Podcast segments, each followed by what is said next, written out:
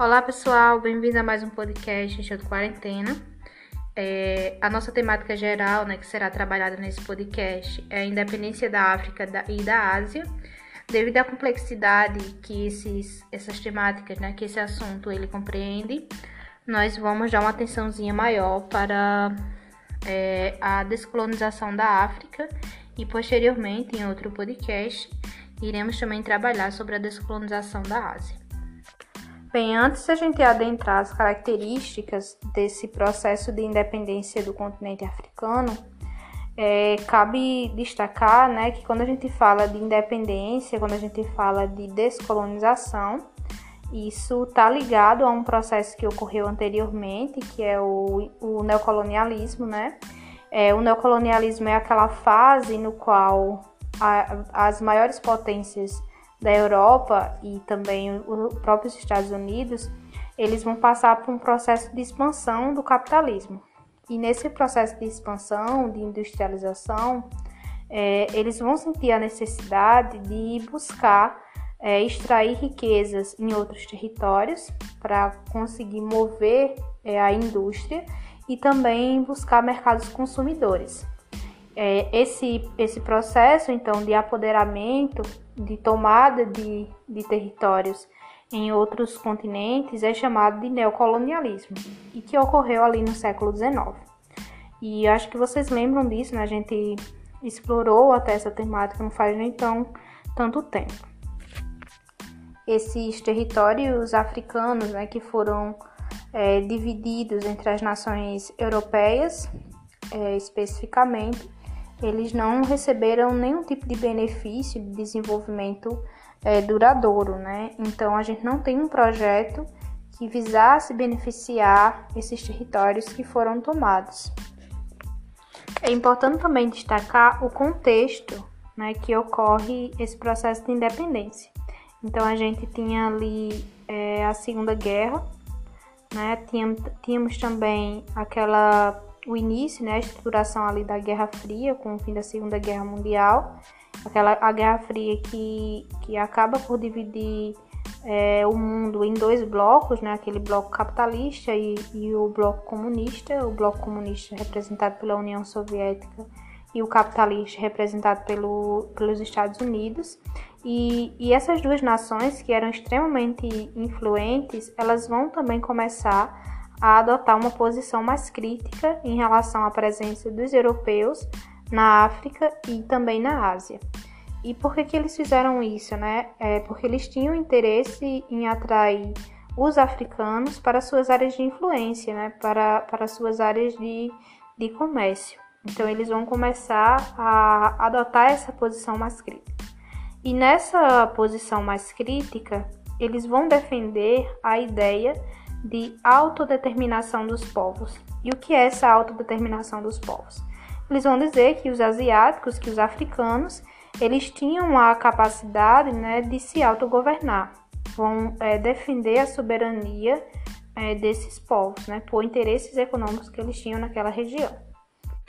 E para não parecer que o processo de independência ele começou a partir desse, dessa visão mais crítica, desse posicionamento mais crítico dos Estados Unidos e da União Soviética, é importante é, compreender que já há muito tempo os povos africanos e asiáticos eles lutavam contra o colonialismo.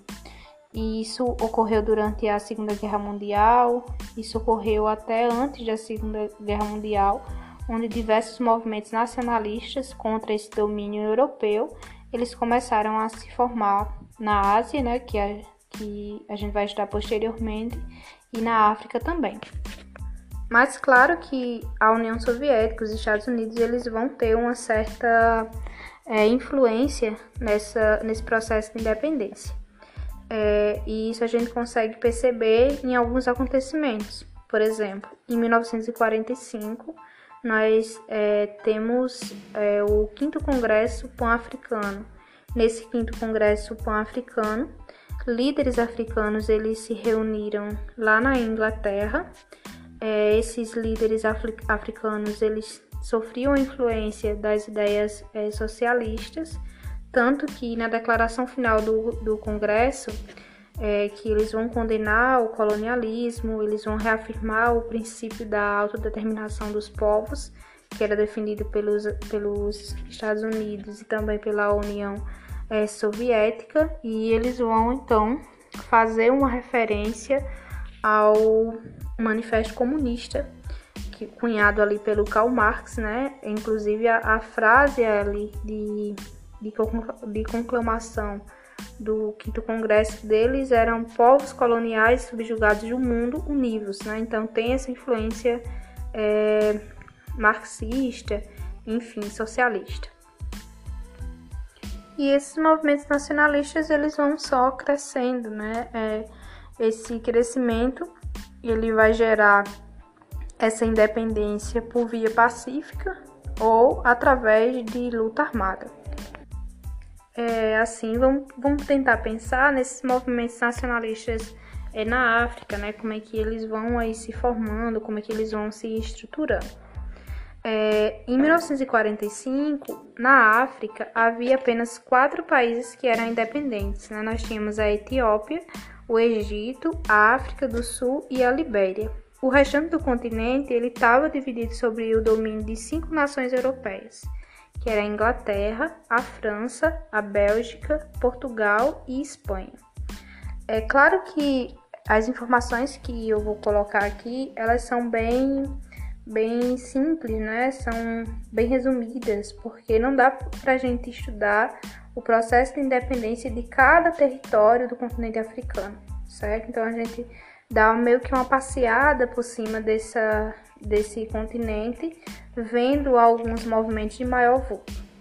Mas como eu estava dizendo para vocês, até antes da Segunda Guerra Mundial a gente tem alguns movimentos é, nacionalistas. Né? Na década de 30 e 40, é, nós temos a organização de movimentos nacionalistas, por exemplo, no Quênia, que estava sob o domínio da Inglaterra.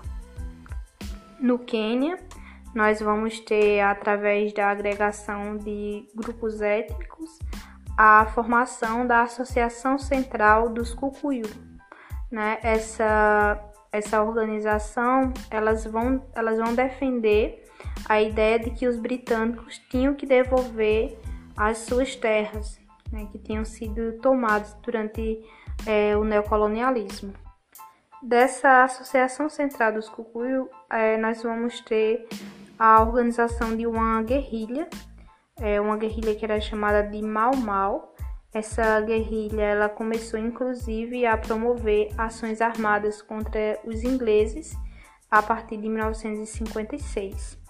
E, e diante desse quadro, o Quênia consegue então adquirir a sua independência né, é, por volta de 1963. Indo de encontro a esses movimentos, nós vamos ter também esse nacionalismo aflorando na Tunísia, no Marrocos, é, na Argélia, enfim. E esses territórios eles vão se rebelar contra o domínio francês entre 1952 e 1954. É, depois de muitos anos de luta armada, a Tunísia e o Marrocos eles se tornaram independentes. Né? Isso ocorre em 1956. É, e na Argélia, que também estava sob o domínio dos franceses, essa guerra ela só vai terminar em 1962, quando então uma frente de libertação nacional que tinha sido é, organizada, a FLN, consegue é, a independência também aí do território da Argélia. Mas esses exemplos que eu trouxe aqui do Quênia, é, da Argélia, do Marrocos, é, da Tunísia, não foram os únicos. Né? Nós vamos ter também outros movimentos de independência que, que se organizaram através de uma via pacífica. E claro que essas guerrilhas que se organizaram no Quênia, na Tunísia, no Marrocos e na Argélia elas vão começar a mostrar para esses europeus, né, que, que tinham colonizado esses territórios é, africanos, que uma hora ou outra é, essa independência ela seria alcançada, que essa população africana estava é, se organizando. Então, era melhor negociar ou partir para a guerra, né, como era eminente ali esses conflitos, essas guerrilhas. Em, algum, em alguns casos, era melhor para esses é, esses colonizadores europeus eles fazerem acordos com líderes africanos, porque quando eles fechavam acordos com os líderes africanos, eles conseguiam manter é, uma, certo, uma certa influência econômica é, ainda nesses territórios, né? uma certa presença econômica nesses territórios ainda. Então, os ingleses, após aquela experiência com o Quênia, vai adotar essa via pacífica na maioria das, dos seus territórios é, no continente africano. Há exemplo aí da Costa do Ouro, atual Gana, que conseguiu sua independência em 1957, o Sudão conseguiu independência em 1956, a Nigéria, é, a Serra Leoa, é, a Zâmbia, é, a Gâmbia também, enfim. Esses territórios eles vão conseguir é, sua independência através de uma via pacífica, né, de negociação com os ingleses. E após essa independência, esses países que tinham sido colônias é, britânicas, eles vão fazer parte, né, começar a fazer parte da Comunidade Britânica das Nações, que era um, uma organização criada, né, que foi uma organização criada em 1930 e ela tinha o objetivo de reunir antigas colônias inglesas e preservar os interesses políticos e econômicos é, dos ingleses no continente africano. Então, como eu disse a vocês, em alguns casos era melhor é, tomar essa via pacífica para conseguir manter ainda certa influência dentro do continente africano. Os franceses eles também vão tentar adotar essa via é, pacífica na, na emancipação de algumas colônias. E isso ocorreu na Guiné, em Camarões, Madagascar, Costa do Marfim, Senegal, é, Mali, enfim, na maioria das colônias é, francesas. Mas essa via pacífica, como eu disse a vocês, não foi a única é, forma desses, desses territórios conseguirem sua independência. Nós vamos ter também a via armada. E a metrópole que vai optar por essa via armada, quando nega essa, a possibilidade de negociar com os líderes africanos, foi justamente é, Portugal. Né? O governo português ele vai se recusar a conceder independência às suas colônias no continente africano já que os portugueses eles eram muito dependentes dos recursos extraídos das colônias. E isso gerou, a partir de 1961, movimentos de guerrilhas em todas as colônias que pertenciam a Portugal no continente africano. Então, nós vamos ter é, guerrilhas organizadas em Cabo Verde e Guiné-Bissau, em Moçambique é, e na Angola também. Na Angola, inclusive, o as guerrilhas, esse, o movimento, na verdade, de, de emancipação, é, se dividiu em três grupos. Né? Nós tínhamos é, só em Angola o Movimento Popular de Libertação de Angola, que tinha orientação marxista. É, nós tínhamos a Frente Nacional para a Libertação de Angola, que era anticomunista, e tínhamos a União Nacional para a Independência Total de, da Angola. Né? É, então esses, esses três movimentos eles se organizavam dentro da Angola para conseguir tirar o poder dos portugueses. Os portugueses gastavam muito para conseguir manter é, os seus territórios na África por causa dessas, é, dessa guerrilha. Portugal também vivia sob uma ditadura desde 1926 e só consegue se libertar dessa ditadura em 1979, quando os jovens oficiais das Forças Armadas portuguesas, que tinham tendências socialistas, eles derrubam essa ditadura do, do Marcelo Caetano e assumem o poder. Quando, esses, quando a gente tem esse fim da ditadura lá em Portugal, nós vamos ter um movimento muito importante que foi a Revolução dos Cravos. É, essa revolução dos cravos que ocorreu lá em Portugal, ela meio que, que contribuiu para de, devolver a democracia é, lá em Portugal e também é, reconhecer a independência das colônias é, africanas que pertenciam aos portugueses. Após a independência, alguns territórios vão é, passar por, por, por guerras civis, né? É, a exemplo da Angola, eu falei para vocês que lá na Angola a gente tinha três frentes é, de libertação. Essas frentes de libertação elas entram em confronto, né, para ver quem ia assumir o poder.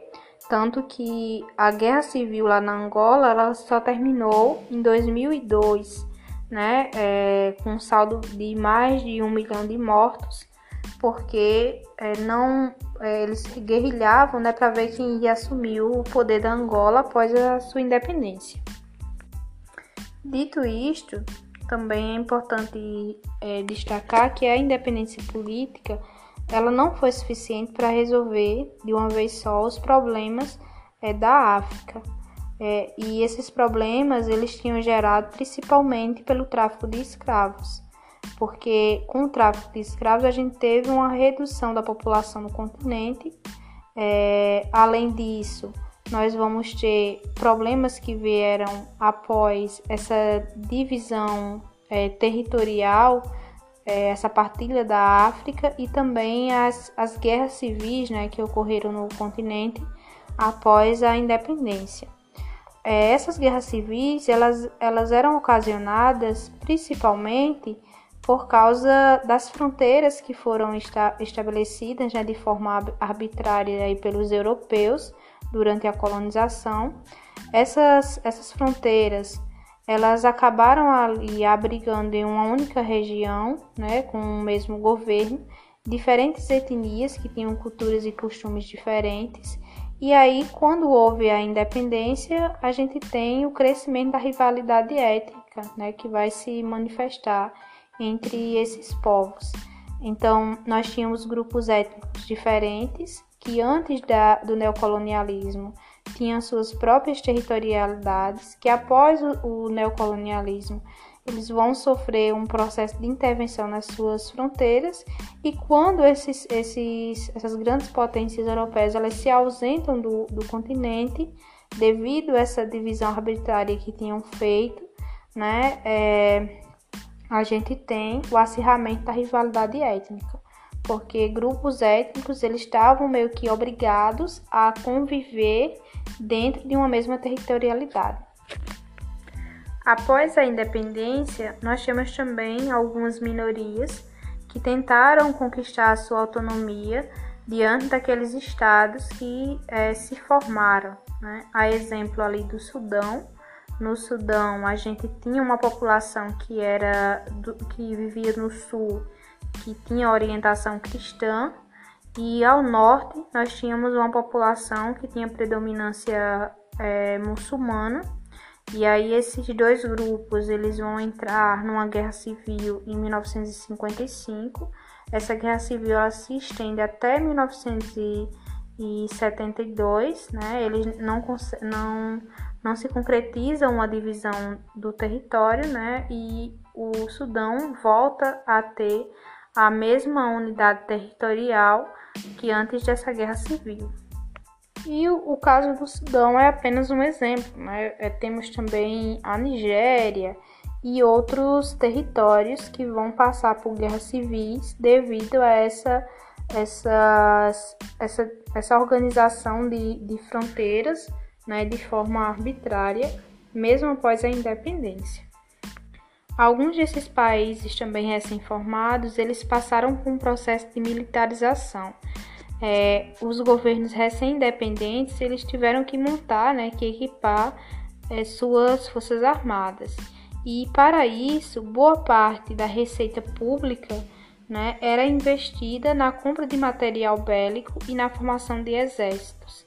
E aí a gente tem essa, essa exaltação do militarismo, e essa exaltação do militarismo, ela também é, deu vazão à organização né, de ditaduras, porque quando aqueles representantes civis eles não conseguiam é, administrar ali aquele território, era comum é, aqueles territórios passarem por golpes militares. Tanto que nós temos um grande número de golpes de Estado que vão conduzir militares ao poder no continente africano após a sua independência, que foi o caso da Argélia, do Zaire, Gana, Nigéria, entre outros, que vão então é, ter é, regimes ditatoriais implantados. E é isso, pessoal. É, nós não vamos tratar nessa aula sobre o apartheid, esse, essa é uma temática que nós vamos deixar para um outro momento, mas agradeço aí àqueles que me ouviram até aqui, espero que tenham gostado e, sobretudo, que tenham aprendido alguma coisa. Até a próxima!